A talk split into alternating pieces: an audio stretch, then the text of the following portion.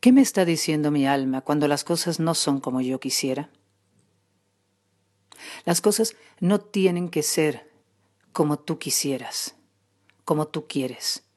No estamos aquí para que las cosas, las personas y las situaciones, incluso nosotros mismos, seamos como nuestra mente dice que debemos de ser o que deben de ser las personas o las circunstancias.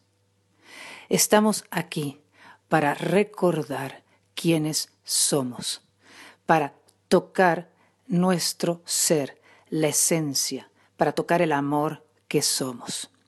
Cuando algo en lo externo nos produce contrariedad, nos produce frustración, tristeza, molestia, es un llamado de atención a que hay algo en mí que le cuesta trabajo aceptar, porque lo que está sucediendo nos confronta, nos asusta, nos hace tocar nuestra vulnerabilidad, nuestra desolación interna por haber perdido el contacto con nuestro ser.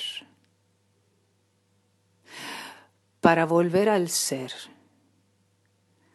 ante lo que me cuesta trabajo, solo tengo que traer la atención a mi cuerpo, al presente, a lo que estoy sintiendo en este instante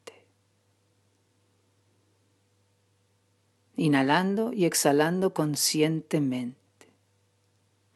No me voy a la mente, que es la que se pelea, que es la que siempre busca la seguridad en lo externo, en que las cosas sean de determinada forma.